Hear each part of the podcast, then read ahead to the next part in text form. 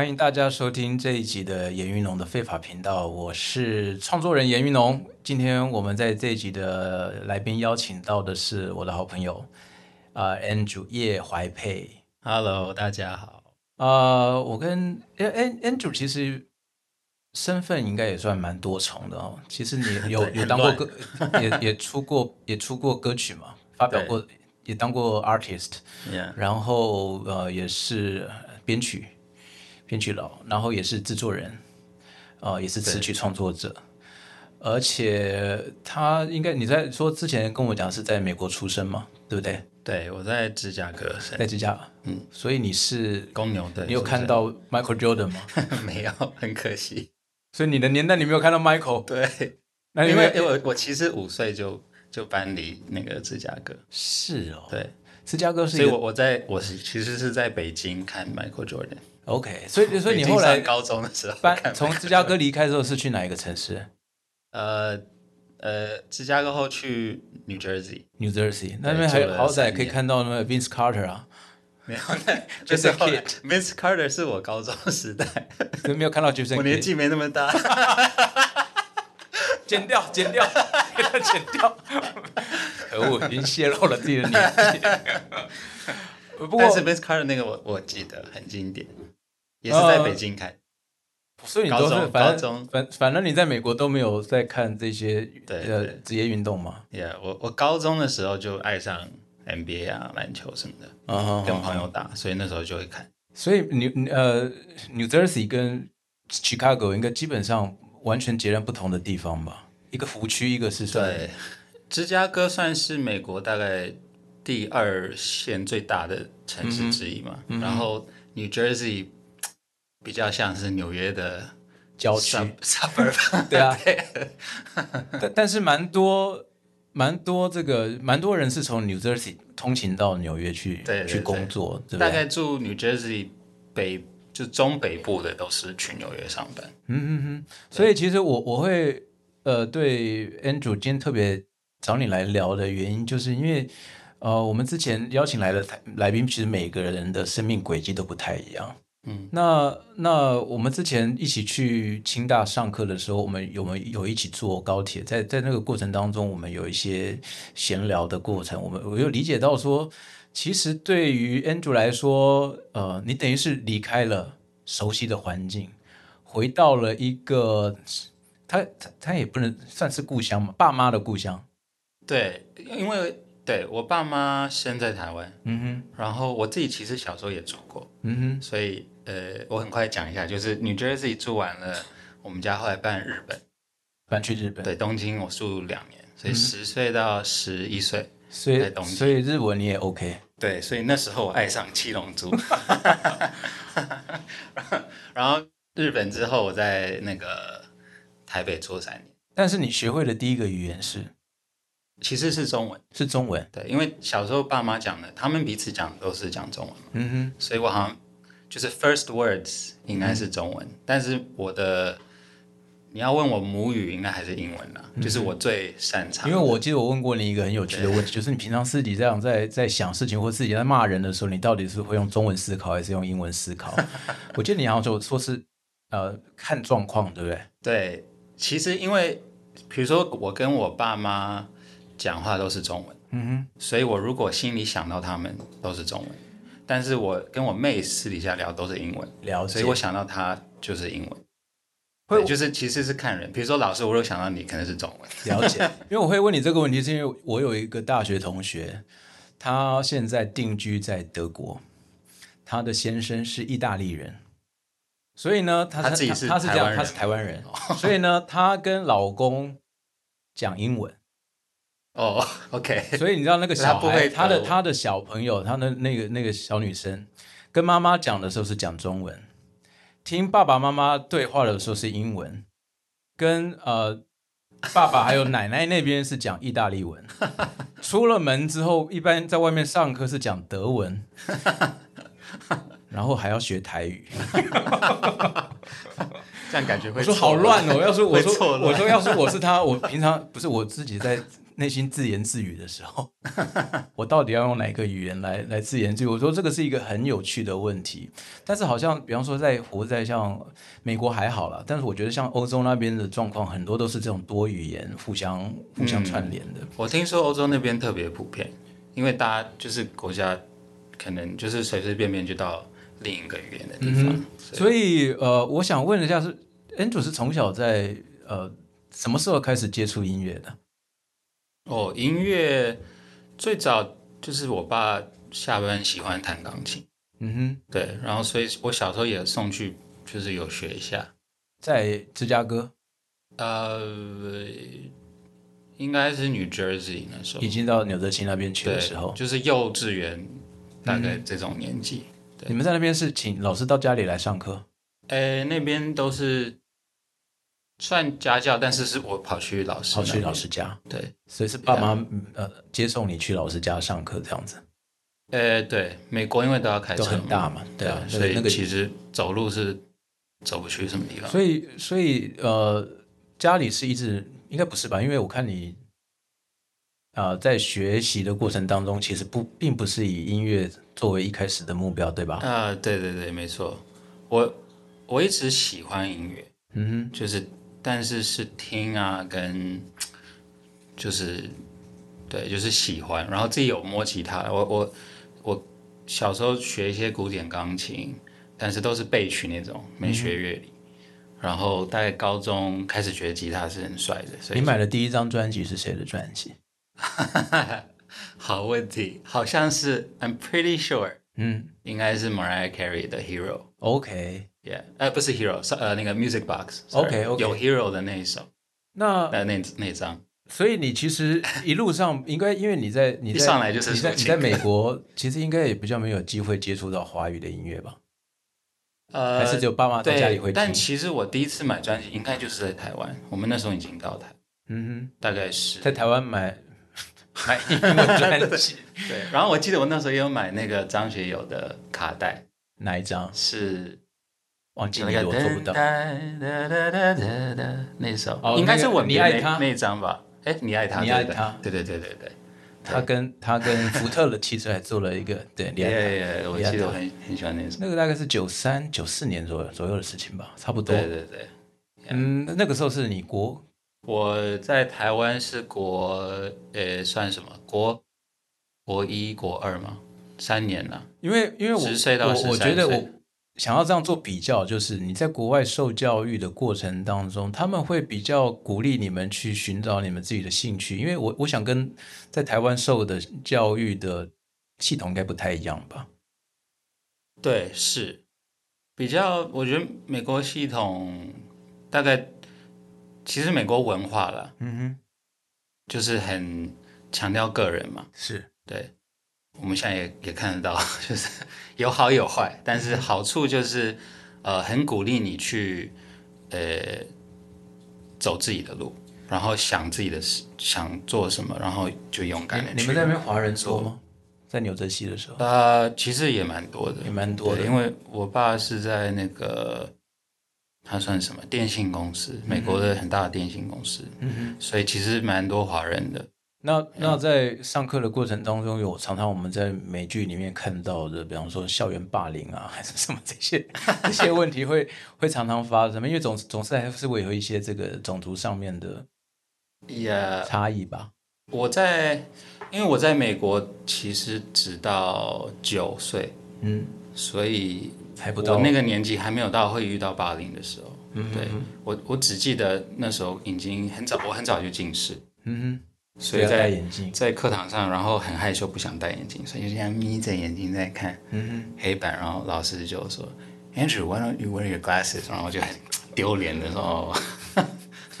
这这是我唯一记得在美国比较。”但是同学没有对你怎么样吧？没有。小朋友那个时候那个年纪，is like 对，纯粹是自己的感觉。那那。去我我我反而是在台湾觉得比较 有有这样子的，为什么？是因为大家觉得你从国外回来，还是？呃，我觉得一部分也是自己的感觉，然后一部分纯粹是年纪，就是十几岁。你你九岁离开纽泽西是先到日本吗？对，那到日本的阶段，等于是说两年的话，应该是念到小学毕业喽。呃，差不多四年级，我五我觉得在台湾那个年纪那个年纪在日本应该蛮幸蛮开心的吧，因为对，真的很开心。所有的卡通电玩，对对对，都是都是那时候正是七龙珠在每个礼拜出的时候，嗯哼，然后真的那个 s 鲁写了哇，每天我 是看完新闻，就是爸妈会看新闻，然后他们看完我就要看七龙珠。嗯哼，对。所以你你你你日文是到那边才学的，还是啊、对对对，但我会的很少了，我我只剩单字。只剩单字？对，就是我可以问一些问题，然后就是偶尔去日本会问问题，嗯哼然后到那边，但问完了就听不懂答案。所以你等于是说 啊，到了念国中的时候回来台湾，对，大概十岁吧。然后你进到这样是因为我想应该是截然不同的教育体系，你一开始有办法，呃，其实我在台湾也还是上国际学校，嗯对 T，嗯哼。在台湾是 TS，对，所以还是算是美国系统的。那我问一个比较直接的问题：你们中文的学习是在家里自己学，还是因为这样听起来你不会在任何的、呃教育体系里面有受到中文的教育嘛？对理理论上是这样子，对吧？我中文应该要感谢我妈，嗯哼，如果我妈没有很强调，我应该不可能在台湾现在是就是用中文工作。因为我因为我三姨她他们家也是大概在我表弟念国小之前，他们就先移民去加拿大了。然后后来我发现我两个呃小表弟小表表妹他们中文还不错的原因是他们带了一整套的金庸去。啊，那可以啊，所以，因为因为金庸它里面还包包含了蛮多诗词这些，对对对对对对，呃，有有些字还不是那么简单的字，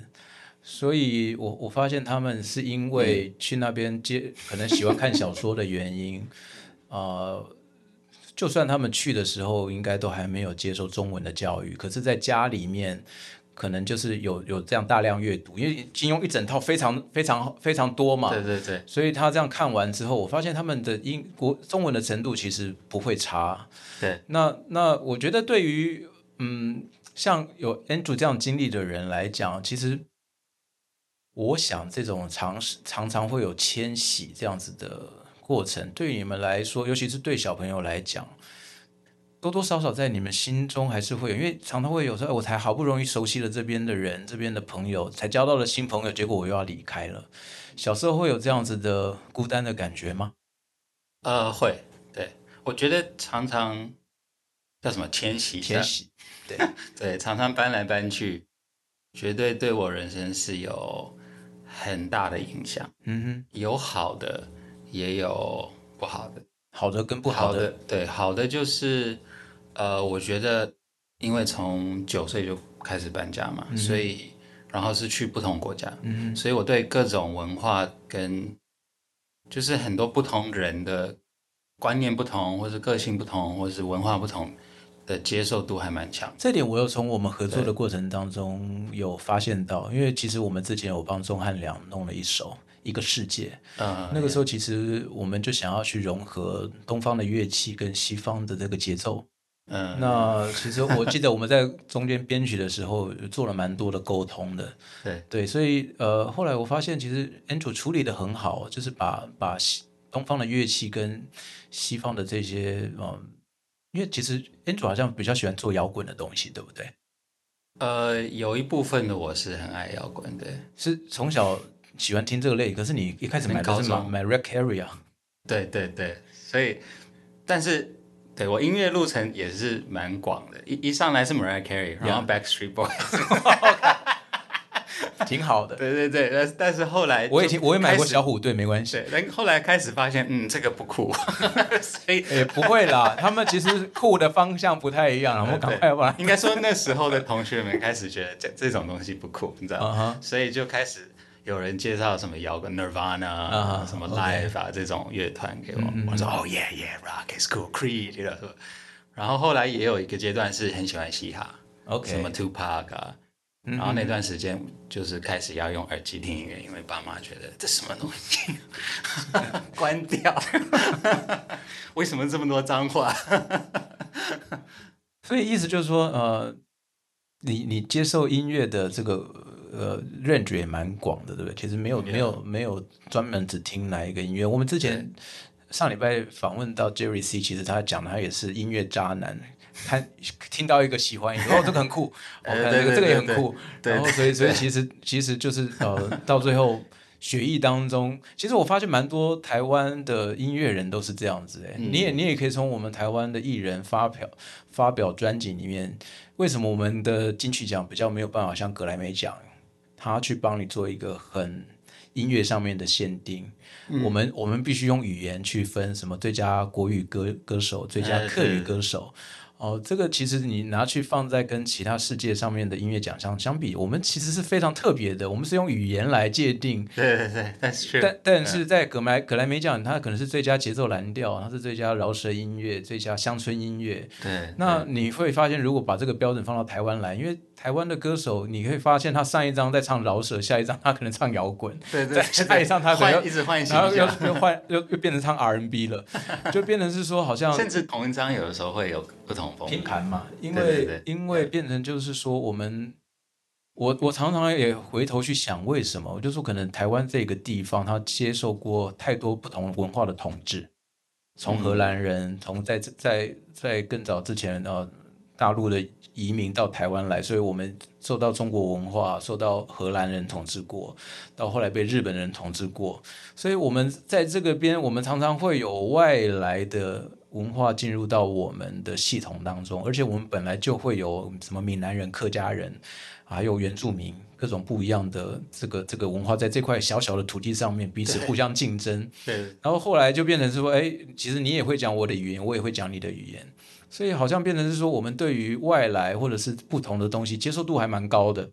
所以，嗯，呃，在反映在流行音乐上面，就是你会发现，我们大概落不要讲落后了，我们会先听听看现在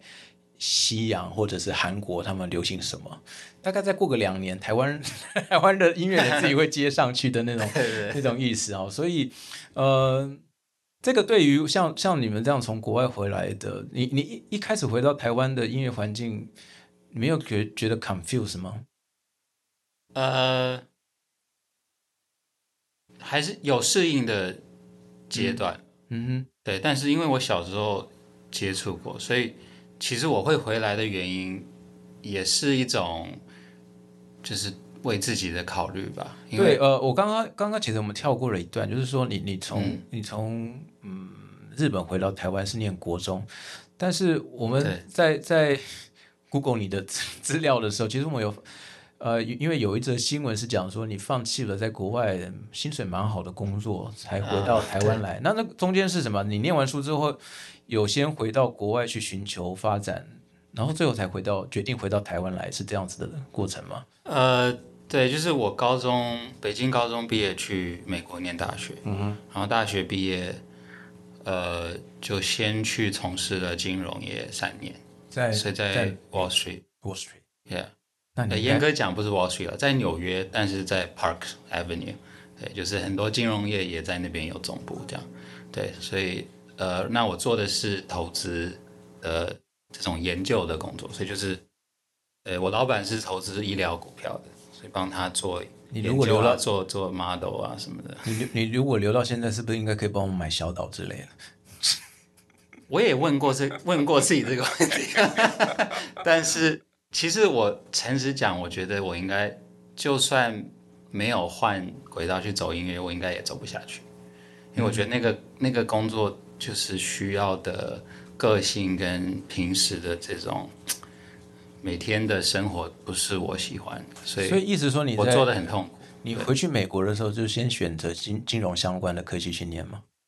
对，我觉得很妙，就是我上的都是美国系统的教育，但我其实文化还是华人嘛，嗯哼，所以呃，我觉得我在大学，而且我在大学念的，就是 Brown 这个大学最出名的就是没有任何的基本分，是所有的课程。你可以选择是不要拿分数，你可以选择呃随便你要想学什么都可以，所以有很大的自由可以你去可以去利用这样子的，就是他没有决定你主修什么。对对对，但是因为我觉得我在大学期间我还没有，就是自然而然的一种华人的这种对于事业的嗯观念吧，所以我其实只考虑商医或是法律，蛮符合，蛮符合。对，就是我是很经典的乖乖乖学生，其实、好学生，嗯哼，对，所以大学期间这样子，我我连想都没想过我可以去做音乐，或是我可以做其他比较不主流的事情。一般在台湾，这个是爸妈逼你去念的，对，其实我爸妈没有那么直接的给我压力，但是但是我自然而然的就是反而是自己决我定我自己觉得，嗯呀，这些这三个才是好的选择。这样，然后这三个里面好像觉得，呃，我怕见血，所以那一是就是 no 没。办法，然后法律觉得，嗯，应该不适合我，所以那就剩商。然后商里面那时候觉得，哦，投资好像蛮好玩的，嗯哼，对。但是实际到华尔街那三年，就是，就你认识我，可能我我是蛮喜欢聊天的，然后喜欢跟人相处。呃，但我那时候的工作是在研究部门嘛，所以天天面对的就是数字，呃数字，然后我这个人其实是偏感性的，不是偏理性的，所以就是一个 非常不适合非常现实的地方了。我觉得他们那边是一个，就我就是压力超大借借用周星驰的话是一一 一分钟呃一秒钟几十万上下的那种，是而且是美金的那种那种环境。那那我在 J P Morgan 嘛，所嗯以它是最大的一个银行，所以就是说动不动的金额都是几十亿的美金，right？那我可能在，所以在在会议上，如果有一个数字是错的，那些人大家在，因为就是他们投资部门的工作，就是说可能二十几个人嗯围着，呃，今天讨论什么什么股票。那今天如果是我老板的股票，那我这个 model 是由我准备。那那些数字如果有问题，就是在会议上就嗯嗯，这个数字好像不对，就算的不对或什么，然后就是所有人就会 知道是我，对，所以这就是这样子工作的形态，天天看 reports，and then 就是我很快就发现，like，但是他的 oh, 报酬是非常非常丰厚的吧？是的，对吧？对对对，因为他等于是站在世界的顶端，掌握着说整个世界的这个金融的命脉，其实在就在你们那个小房间里面。其实其实参与参与到整个世界的变化，应该是这样讲。所以当对。当你如果按照很妙的是我我其实后来决定离职的时候，呀，我去就是决定去 Berkeley 上回去上音乐，嗯。然后呃，但是我离职后的大概三个月，嗯哼就是金融大海啸，零就是八年 Bear Stearns，然后 Lehman Brothers，and then I was like, oh, I left at a good time。搞不好，搞不好没离开还是会被 fire 掉，你知道？那一般按照我们台湾乡土剧的演法，当你说你已经在那个在那个这么大的公司里面，在华尔街里面，然后跟爸妈讲，我被带去哦音乐，我要去学音乐，通常应该会被打断脚吧？呃，对，那你那时候家里应该有没有经过一个蛮激烈的争取，或者是从，或者是说他们你们因为受美式教育的关系，爸妈是很尊重你们自己的想法跟意见呢？呃，没有，我有碰到反对，嗯哼，对，因为可能尤其我我一直是比较，就是我有个妹妹，那她一直是比较艺术路线的。嗯我从小可能让爸妈感觉是，就是以后就是医生或是什么，所以他们我觉得你也蛮像的。我说你的你的气质，你的气质也蛮适合穿西装，呃，一个一个白领的那种样子。其实我觉得还蛮对梳个油头啊什么的。对，所以就是当我提出说我想要辞掉去回去学音乐，他们是蛮错的。就是家里已经有一个学艺术，应该已经够了，对没有必要两个兄妹两个一起去搞艺术，这样子不太好。我爸其实当下是跟我说，他觉得这样子的有做音乐的儿子，他比较不 proud。啊，like, 直接这样 oh, 想。我说我也可以把我骂脏话，对，但是呃，他后来非常支持我，所以就是我们之间没有问题。但是当下，我想他自己也是太 shock，就是觉得，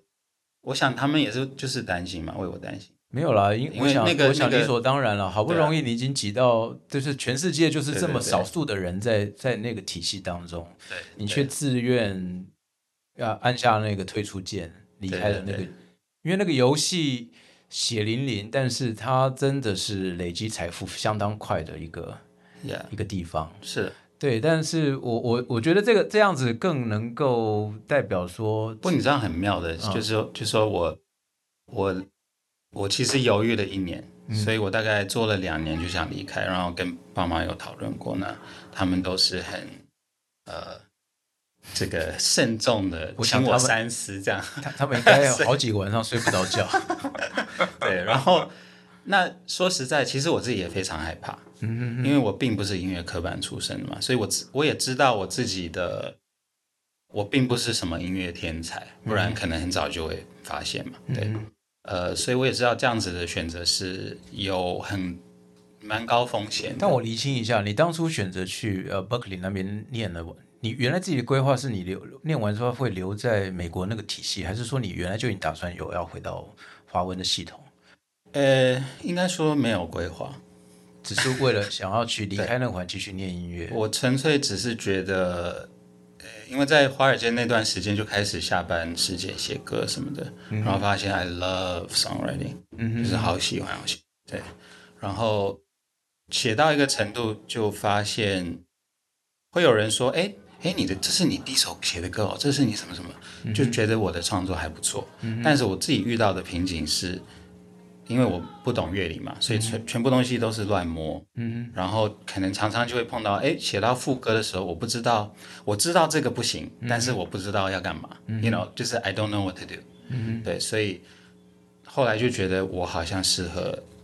回去学正式的学音乐，去学乐理，回去学什么哆来咪，然后什么相对，呃，you know，现在回想起来，这个是一个重要的决定，对吧？Yeah，我觉得对我它是非常有效的。嗯哼哼。嗯，其实，在美国音乐的行业反而会有一种啊，if you're really talented, you don't need school。哦呀，对的观念，对是相反的。对对，但是我自己觉得我需要，因为我我觉得它可以给我一些工具去，比如说我我卡到副歌的时候，知道可以干嘛。那我那时候上网查，就是我知道我只想做流行的。创作，嗯，我对古典并没有有兴趣。那你，嗯，那你毕业完之后是要有留在那边工作一段时间，还是就回来到台湾来呢？呃，对，所以就是要决定离开 Berkeley 的时候，呃，我其实没有毕业，我就是上两年。但是通常会成功的人都没有念到毕业。Berkeley 有这个玩笑，对。但是因为我那时候已经，我我已经上过大学嘛，所以我觉得我不需要这个。一个 degree，嗯，对，然后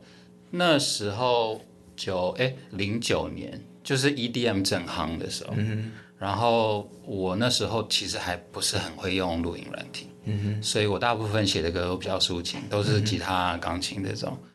然后可能就是在听排行榜，觉得什么 Lady Gaga 这种，like 我写不出这样的歌，我留在美国应该发展的这个希望不高，嗯，所以然后就回想到说，哎。但是华语界，我记得是很喜欢抒情歌。哎，我小时候对我 小时候印象的 hit 都是抒情歌，所以哦，那感觉这个地方可能会比较适合我。所以你那时候本来一开始大概是这样子决定，并不是事先。但是意思就是在回来之前，在台湾其实没有任何的人脉或者是这些相关的。呃，对，是没有。因为那你回来是怎么样子？比方说，会为什么后来会进了杰伦的公司？呃，我很 lucky，嗯哼，对我觉得说起来就是遇到一些非常热心的前辈，嗯哼，然后可能觉得我还不错。你但是你一回来的时候是有有加入什么样的表演或者是比赛或者是什么样子的，让大家知道你的作品，或者你是把它放在 internet 上面，还是怎么样的状况？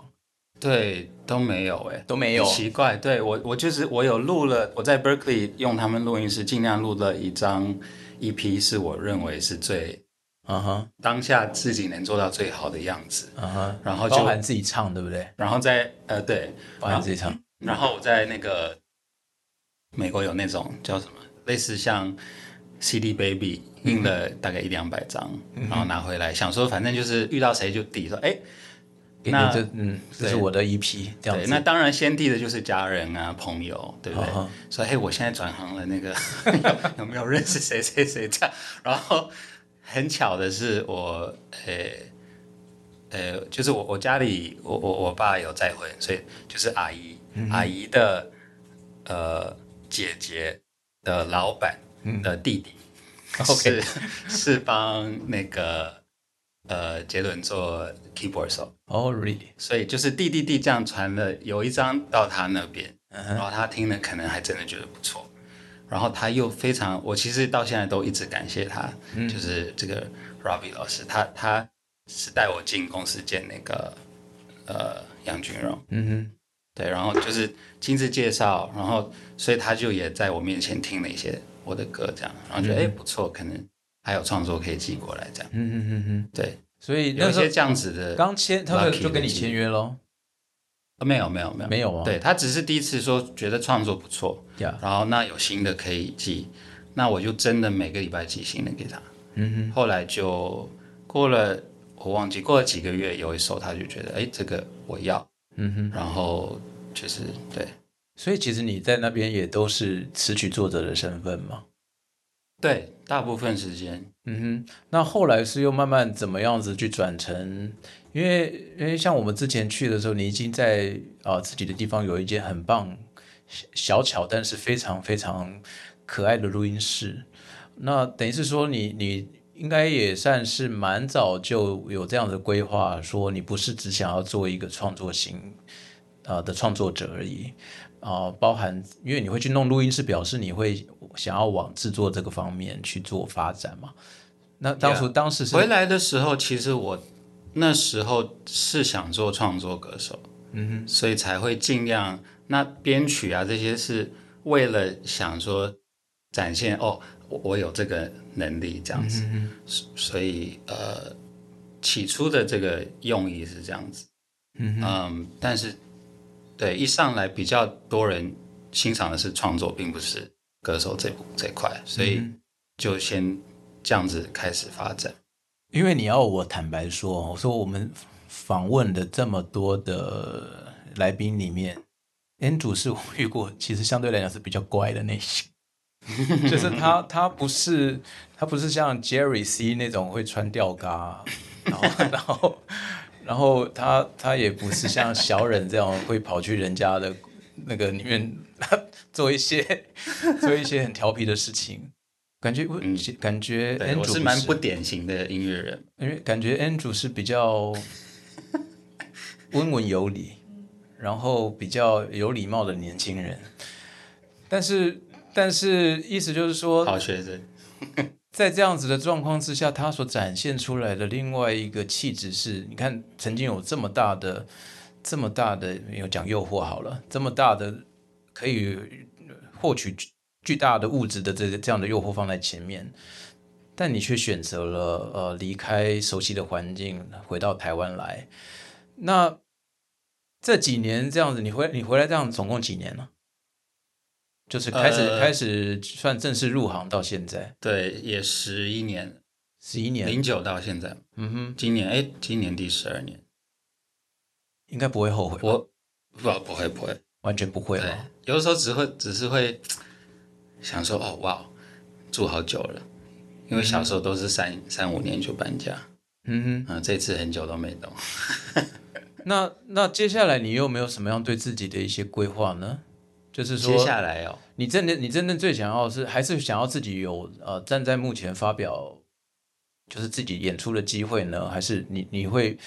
还呃专心 focus 在成为一个幕后的制作人，或者是？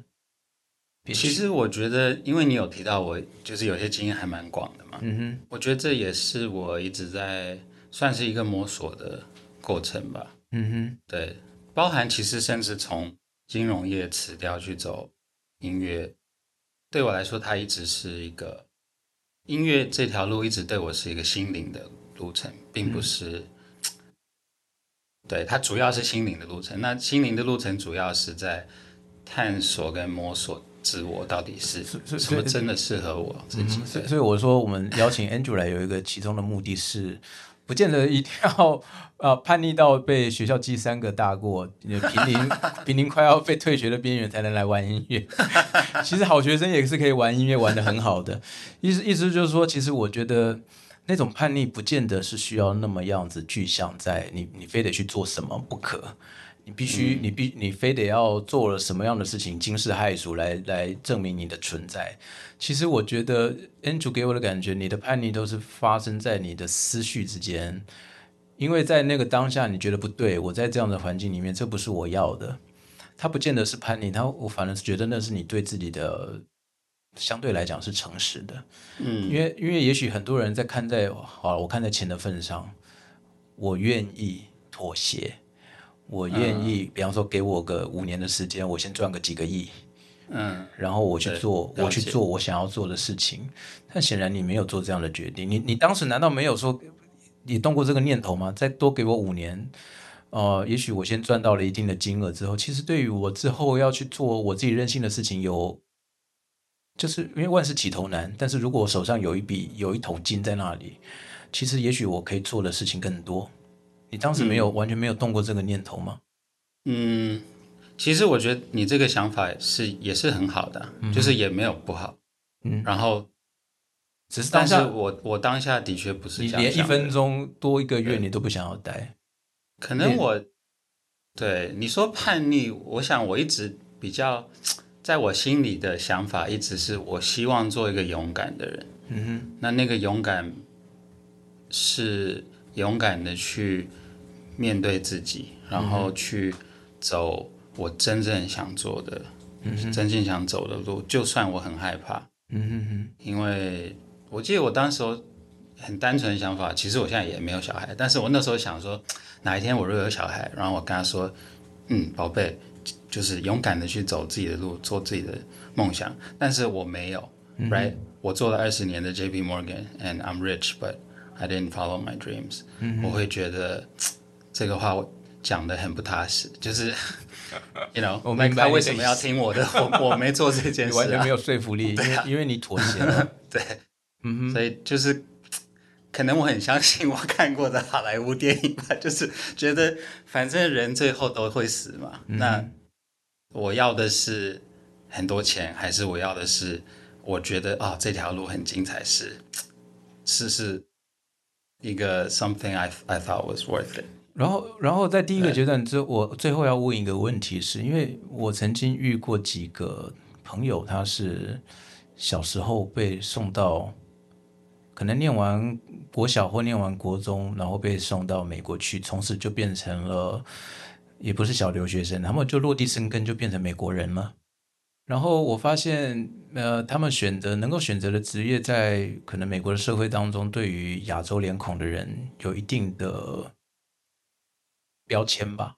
比方说，他就是他就是呃做呃医疗相关的，比较像是行政上面的。嗯，呃，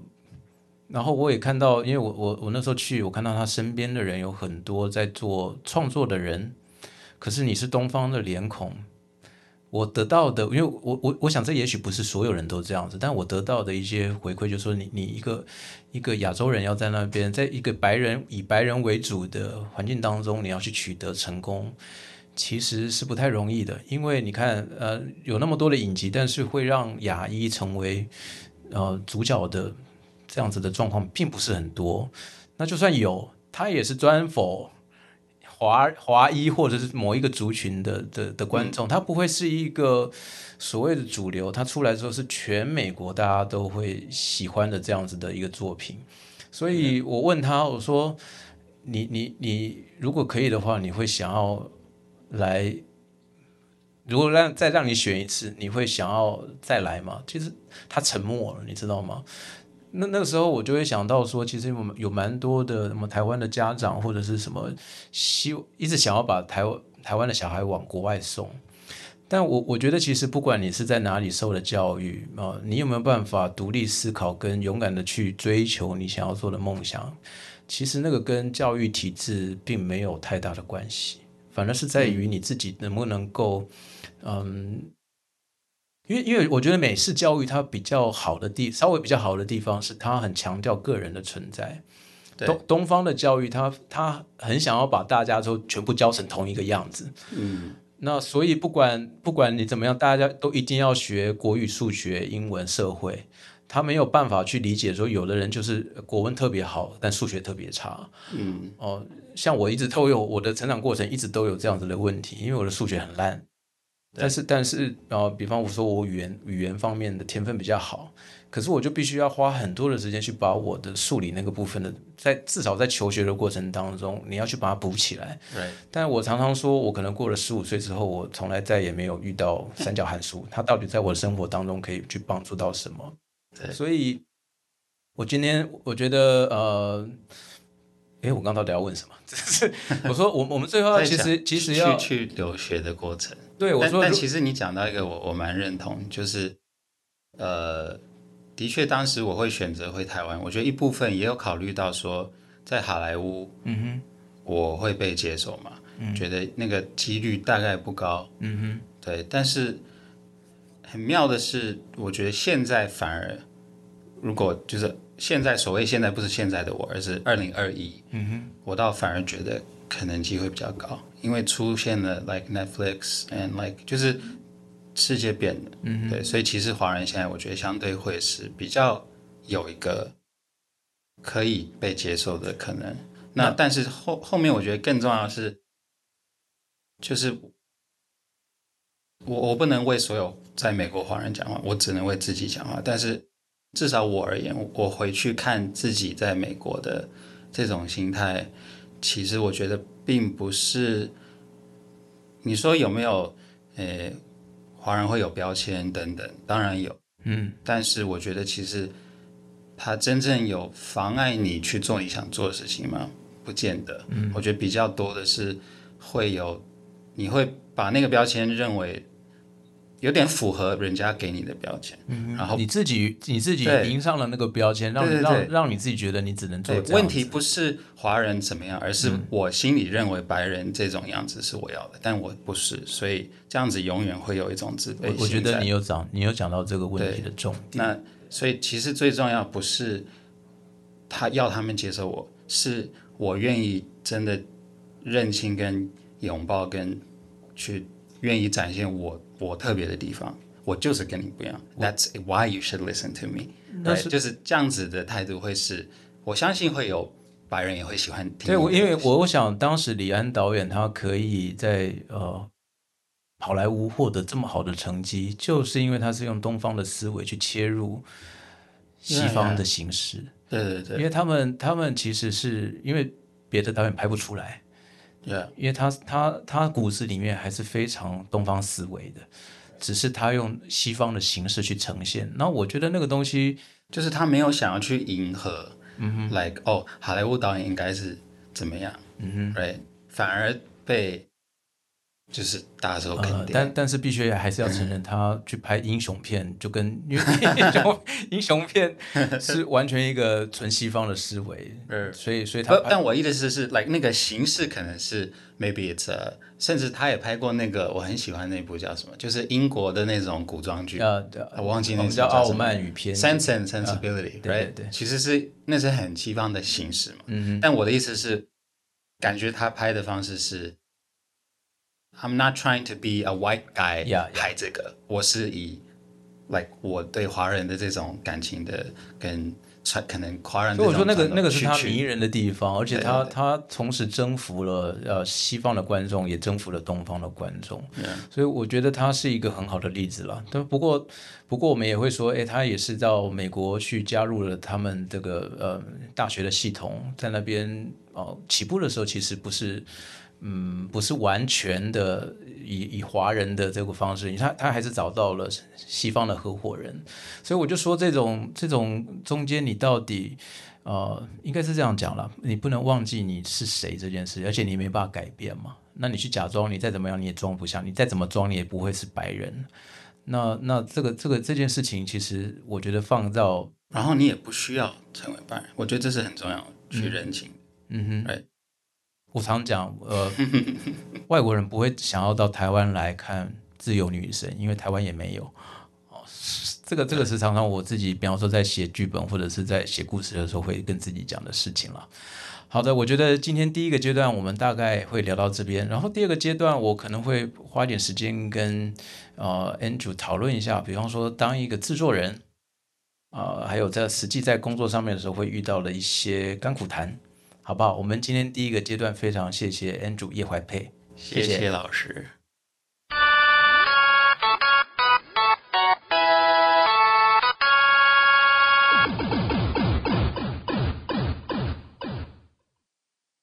Andrew 回来这，你说开始做十十几年了嘛，对不对？累积了大概有对多少的制作制作案的量？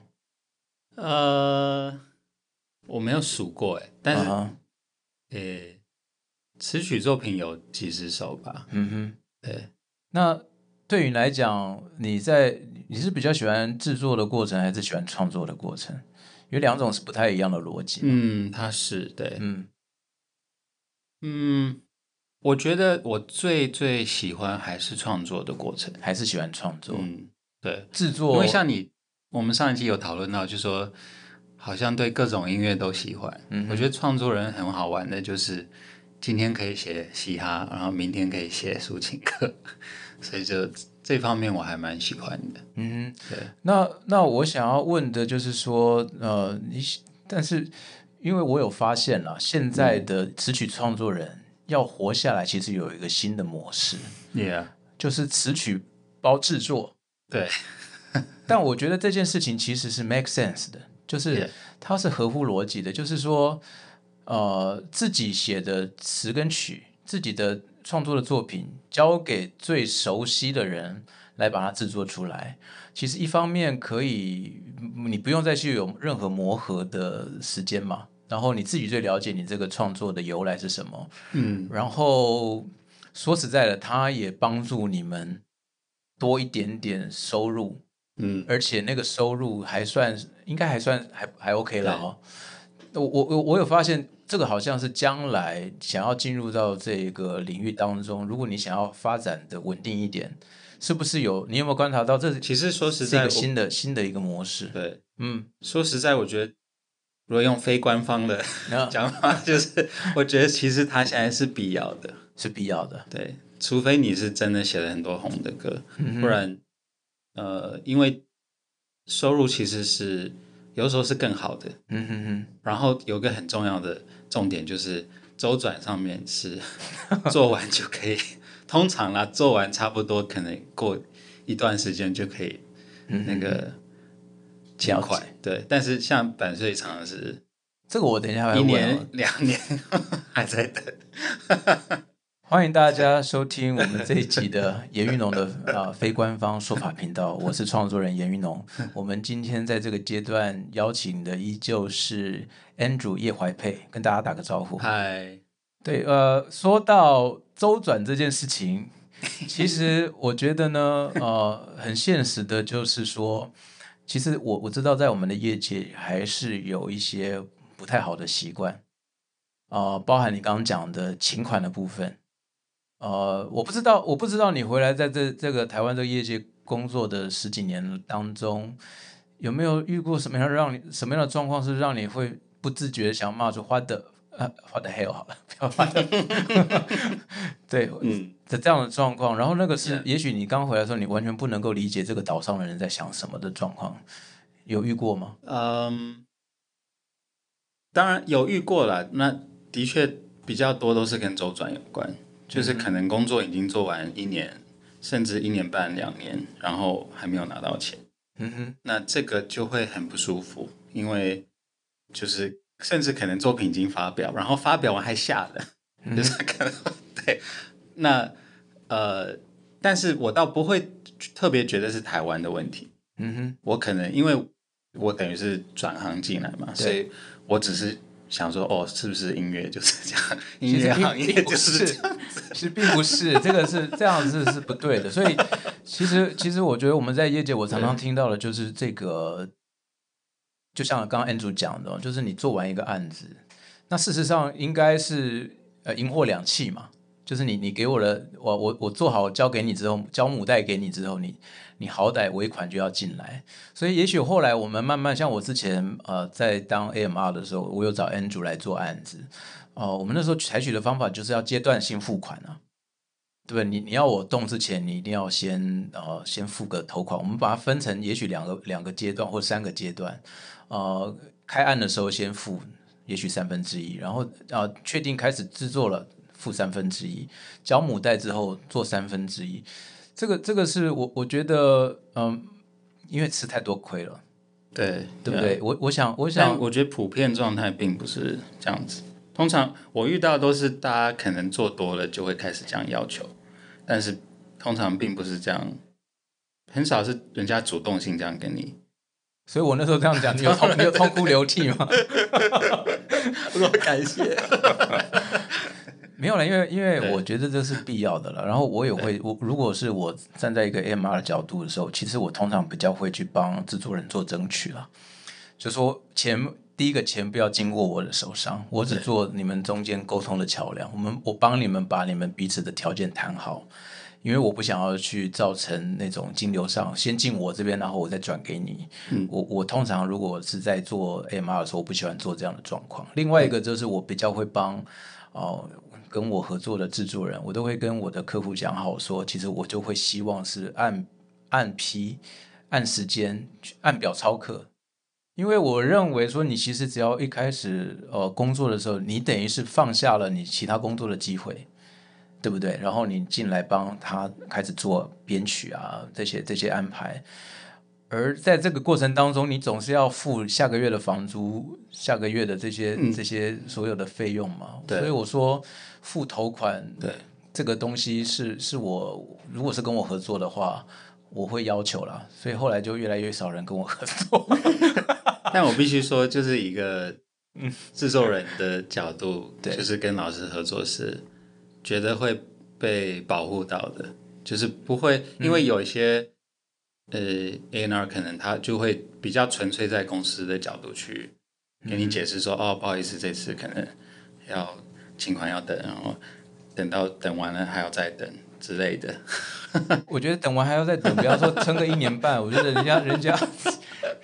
老婆小孩都跑了，结结果你的钱还没有给人家。，所以这也是我其实因为离开金融业，我们上次有讨论，就说嗯父母的担心嘛。嗯哼，那我后来自己真的入行体验，发现就是收入的高低当然会有落差，但是其实金额的多少到后来是够的，只是但是周转的速度是不够的，所以其实这个才是主要问题。所以我其实我觉得应该就我的逻辑是我慢慢呃，我常常这样觉得，客户其实你要跟他沟通。或者说你要去训练，你要去训练他.训练他理解。对呃，其实，在不同的角度，大家都有自己的立场跟当下需求对，是真的有需求，然后不必要把我没有要你说，哎，录音之前全部先付付完，我觉得我也没有去要求这样子。对对但我的意思就是，按照这个起程，大家都能够比较舒服的方式，而且不要在做的当下，你会担心说我会不会拿得到尾款。而且我跟你讲，在我们业界有很多的我听过的案子，我就不要讲什么谁，嗯，其实他们从很多人一开始打打定的就是他不会付你尾款，你知道吗？哦，我听过有非常多幸好样子的这个我没没遇，所以呢，意思就是说你，你在做的之前，你要有的人就会跟你讲，你要先想清楚，就算收不到尾款，然后那个金额你也 OK 的话 好，可怜，你就去接嗯。哦。所以因为呃，这的确是，我觉得这就是在至少在台湾的行业是最我比较我我觉得就是生活上会比较痛苦，因为比如说你去餐厅吃完就要付、付钱嘛，不会说哎、我过半年给你好不好？嗯，呃，我还所所以我还蛮我还蛮 希望，所以其实我会觉得，甚至是做完给我，我没有问题。嗯，我比较在意的是做完过了很久都还没有。但你知道，其实这个不是只有我们音乐界，其实对像我哥哥他们做做呃室内设计啊，或者是所有这些.需要请款的很多艺术的，好像常所以我还蛮希望我们政府如果听得到的话，这种所谓数这种呃支付的，我觉得可以落注于法律的规定了。就是说，他你可以有一定时间上面的宽限付，我说的这种付款的期限，但是我觉得应该还是要有一个规限，比方说到一年、一年半，我觉得那个就有点离谱了。对，你都已经到天荒地老了，结果钱还 钱还没有进来，我觉得这个让大家都活不下去。对，我觉得我也听到真的是蛮多抱怨是关于这一点的。Yeah，这一点可能是我们在因为问题房租是不会给你六个月缴，我想这个是任何我们要进来做 其他音乐，备用是要及时缴的。这是任何我们在做想要成为音乐创作人之前，你完全不会想到的问题。就是说，你写的歌之后，结果你可能要一年半之后才有办法领得到你的版税。哦，所以所以这个这个，我觉得这个也可能是我在做这个非官方频道的时候想要提出来讨论的啦。就然后也许我会去下一次有机会，我来找一些经营者来问问看他们的苦处到底是什么，为什么、嗯为什么非得要一年半之后才付款这件事情，我们也也许有机会来听听他们的哎，说这我还。蛮有兴趣听的，对啊，因但为我相信也有他的原因嘛，一定也是周转。其实我相信？应该啦，因为我觉得你要经营一定也是周转嘛。经营一个公司，然后到后来你会发现像专，辑，我可能要付很多宣这是一个鸡生蛋蛋生鸡的问题，因为他也被对别人拖，对，他也被别人拖，他也被别人卡，所以你呢嘎来嘎去，嘎到最后呢，只好就是说，那我们都把时间嘎得很长。对那如果说大家都养成这个当下就马上就结清的这个习惯，会不会改善这个？我不知道。就说我我觉得这个东西是需要讨论的，我们去找到这个症结点，到底都是一开始是是谁在卡啊？因为因为我我想很多东西，就像我们就算开录音室，你叫水，他也是叫你马上要复现啊。就是所有这些电费，你下个礼拜呃下个月的电费你还是要付啊。所以那但是你这些固定成本不断的在付出的的的状况之下，你的你的收入、你的未收款项却是压在半年甚至一年以后。我觉得那个对于我们要所以这也是为什么很多创作人必须编曲或是制作，现在来就是新起来的，因为词曲是制作，你至少可能几个月内通常是可以请到款，就是如果你合作过了，你觉得还 OK，你愿意再继续合作的话，就表示他们付款你可以的这个这个状况是可以或你或。你至少可以，比如说要求投款，right 嗯之类的。但是像词曲就真的要，尤其如果比如说我可能卖的歌是呃大陆嗯那边要先结，嗯，然后再结到台湾，然后那边要再结给通常我，是很久以后的事所以情。就是来对。那 除呃撇除这个比较现实的这个呃金金流的问题之外，我另外一个比较好奇的是，因为制作人要搞定歌手，嗯。然后也要搞定他后面的经纪公司或者是唱片公司。嗯。呃，你可以不用说是谁，但是你有没有预告过那样子的案子，特别愉快跟特别不愉快的案子？的这样子的经验？呃，当然有了，嗯，对啊，那先说好的还是先说坏的？是各各都要分享一下的。或者你想要分享，我觉得还是分享坏的好。没关系，平衡一点好了。嗯我我还是一个很正面的人。嗯呃，要怎么切入？我其实觉得还是还是一个人的问题。不是我我我先说哈，因为我觉得制作人他有一个很重要的工作是，他就像这部音乐的导演，他其实是给方向的人。那当然，有的歌手他的自主性很强，他会跟你讲我要、嗯这首歌我要什么我要什么，对然后在这个时候，也许呃制作人他的角色就比较是服务性质，你帮助这个歌手去达到他想要去的方向。但有的时候，唱片公司或者是歌手自己其实不太清楚自己在这首歌里面的角色是什么的时候，我觉得制作人他的呃怎么讲，去解决问题的这种功力就要展现出来了。所以我我我常常讲说，其实制作人他是一个，其实说实在很实在，但说虚也很虚的一个一个一个工作，因为嗯。嗯，它会随着每一首歌的状况而不同，有的时候很轻松，但是有的时候你会觉得你做到一篇灾难片。嗯。对，所以我我我我想要讲，刚刚会问说有好的跟不好的，就是说什么样的是一个有效的沟通，什么样的是一个很灾难性的沟通，在在因我想在你的生涯当中一定都有遇过，嗯嗯，Yeah，对啊，我觉得老师你讲的很对，就是在某一个有制作有很很 technical 的一部分，但是也有很技术性的地方，也有很技术性的地方，但也有很对，就是很感性琢磨不定的，给我一点很主观一很很对对对，给我一点蓝色的声很很，feel 的 部分。那嗯。的确，我觉得通常我觉得终究通常最后人家会找你，还是因为第二种，就是喜欢你的 sense，嗯哼，right？So 那那个是很 like 很主观嘛，嗯哼，对，所以尤其在 sense 这种东西上的沟通的时候，呃，我是觉得问题通常有问题都是人之间沟通上的问题，并不是真的，因为通常每个人都是希望作品好嘛。其实只我我会是可能我认为这样比较好，你认为那样比较好，然后可能有人特别 care，或是他用某一种沟通方式的时候，就会对方会受伤。好了，我再我再我再说的更直白一点好了。我说我们今天是其实借这个机会跟我们的客客户沟通一下，希望我们的客户不要做什么样子的呃这个呃无效的沟通。就是有的时候你最怕遇到什么样的状况？就是今天跟你说一种，其实我我听到，不管是我周边的人或自己，就是比较怕的是不知道自己要什么的客户。嗯哼对，就是他跟你说，哦，就做你喜欢的，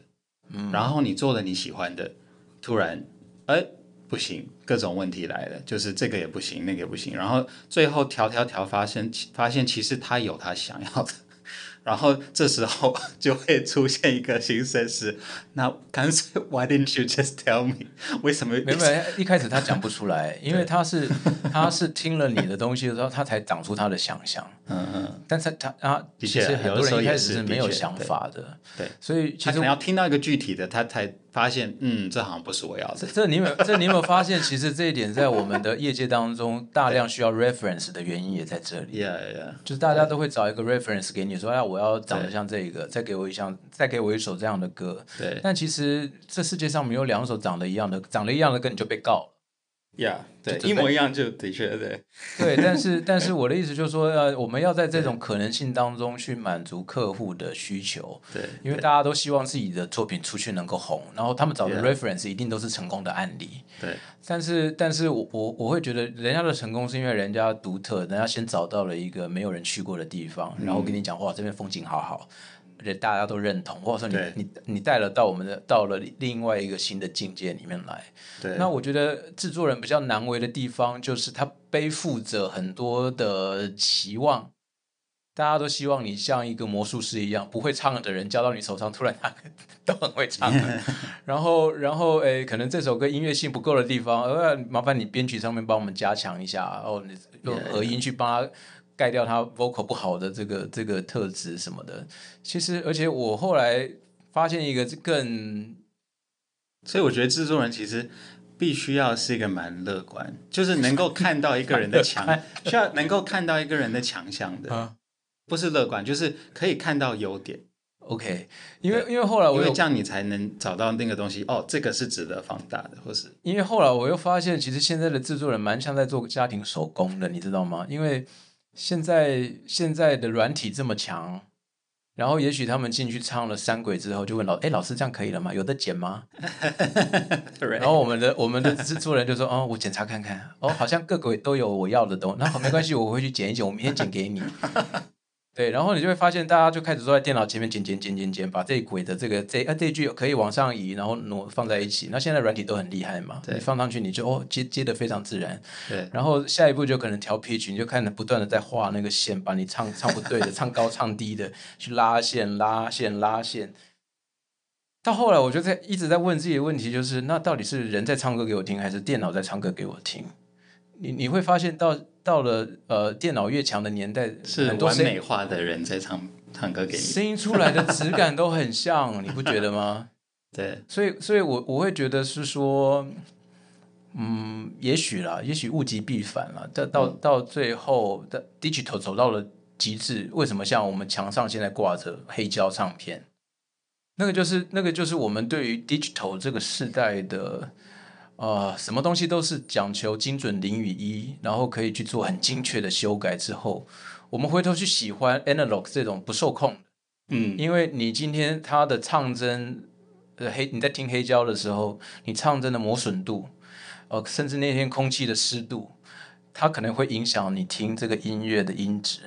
它旋转的速度，它的所有的因素，它是不可控的。嗯而这些不完美的地方，它补足了我们音乐希望那种自然性的需求，因为我们听多太多虚假的东西了。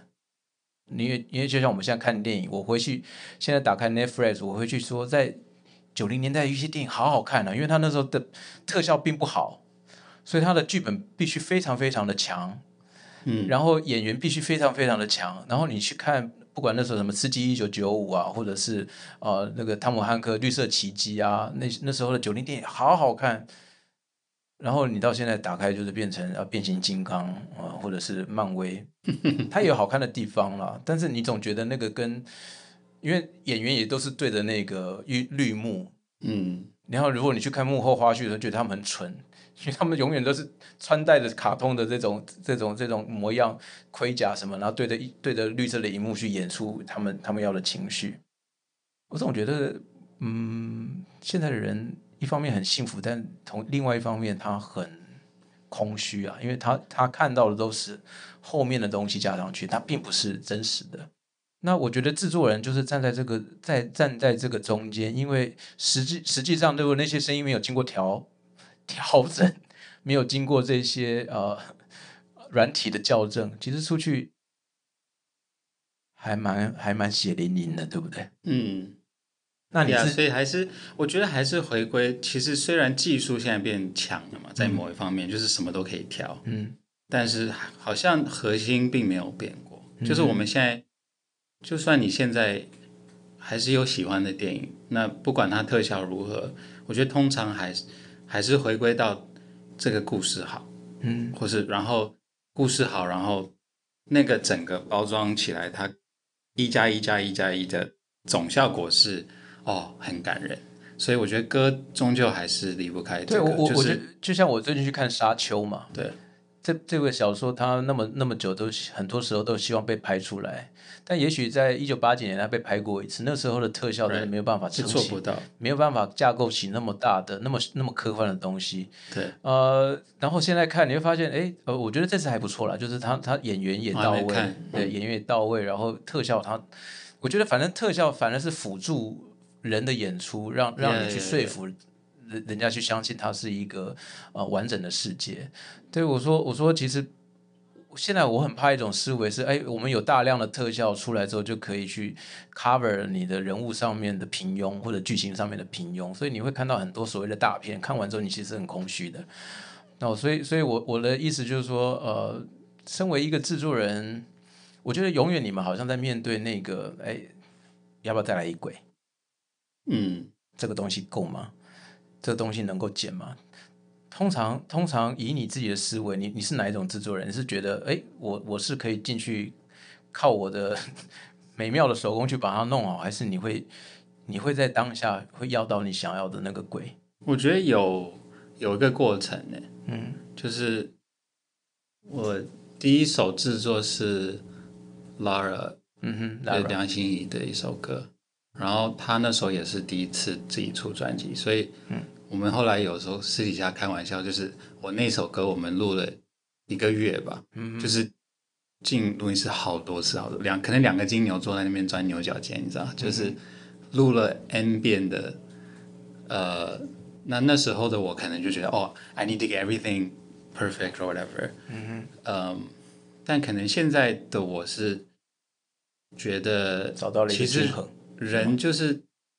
嗯，大家的，呃，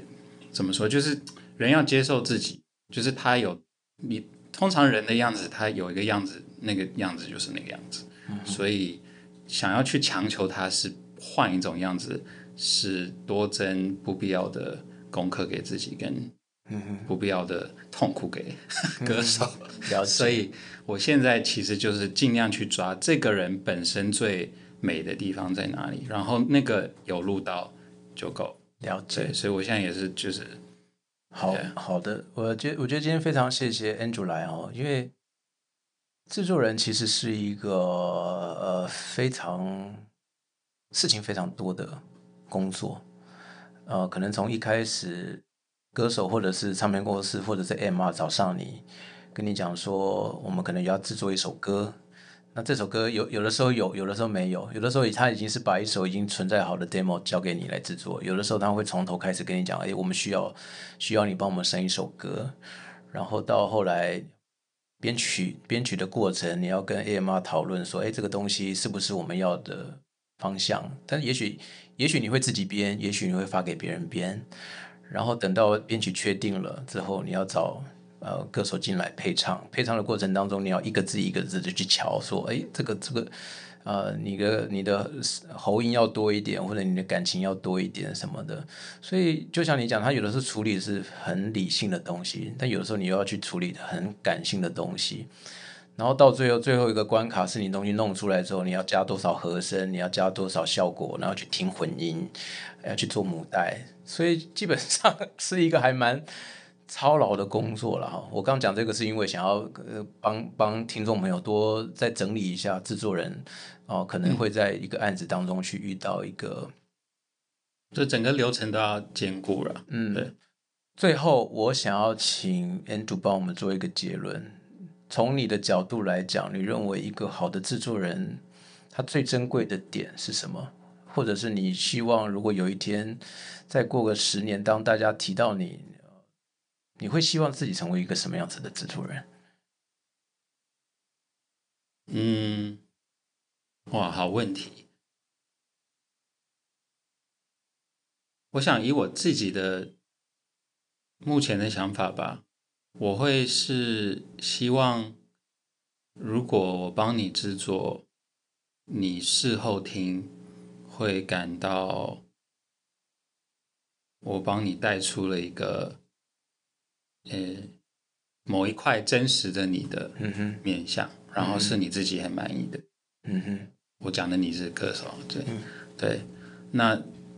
嗯，这是我的中心核心的理念吧。嗯哼，对。